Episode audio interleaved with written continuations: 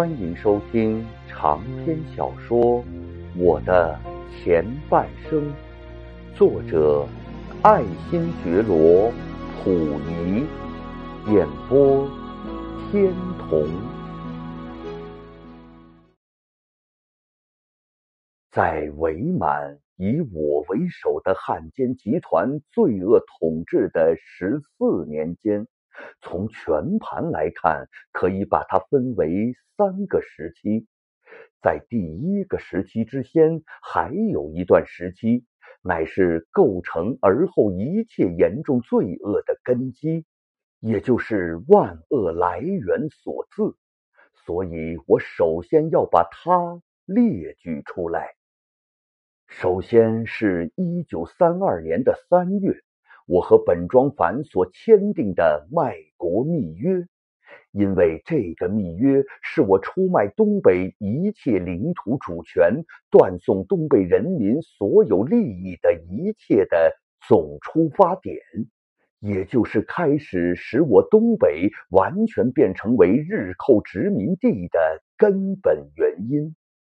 其次随之而来的，则是在同年的九月十五日，由我公布的日满议定书。其具体内容分为两项：第一项，主要是承认了在伪满洲国内，以前日本国及日本人所谓中日间协定的条约或其他的公司契约的一切权利和利益，完全有效。第二项主要是以日满共同防卫的名义的要求，承认了日本国军队驻屯在伪满洲国内。这样一来，不但把整个的东北都变成为了日本帝国主义培养侵略势力的军事基地，并且在名义上也使日寇的无限期驻兵东北成为所谓合法化的行为。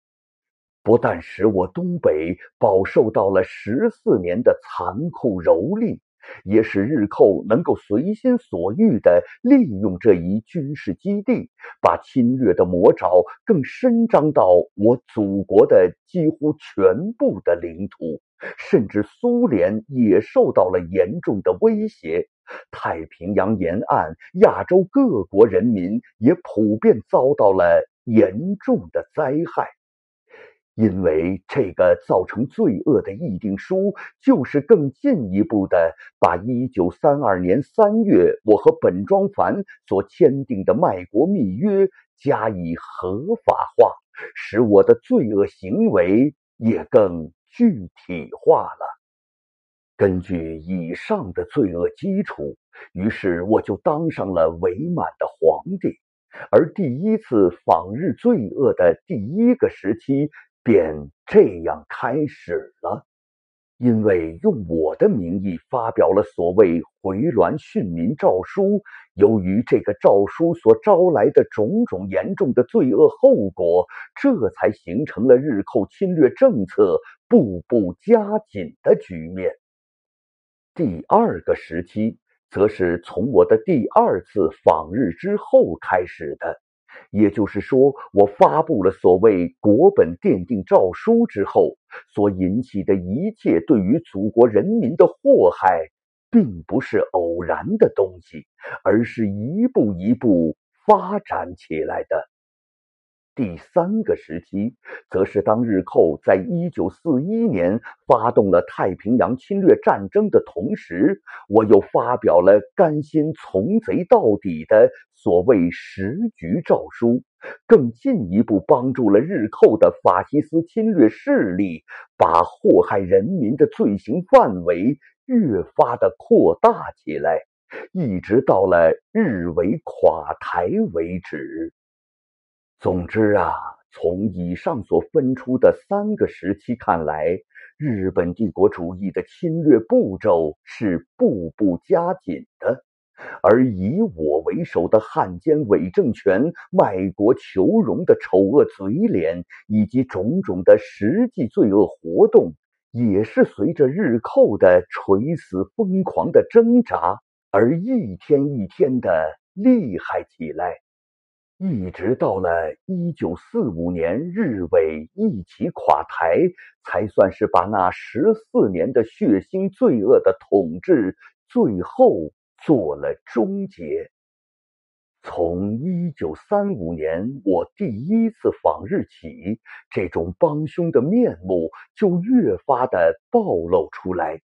因为在这段时期内，主要的帮凶目标。就是开始有计划、有步骤的拿所谓“日满一得一心”的这副骗人的罪恶幌子，去给日寇殖民统治有效的开始服务了。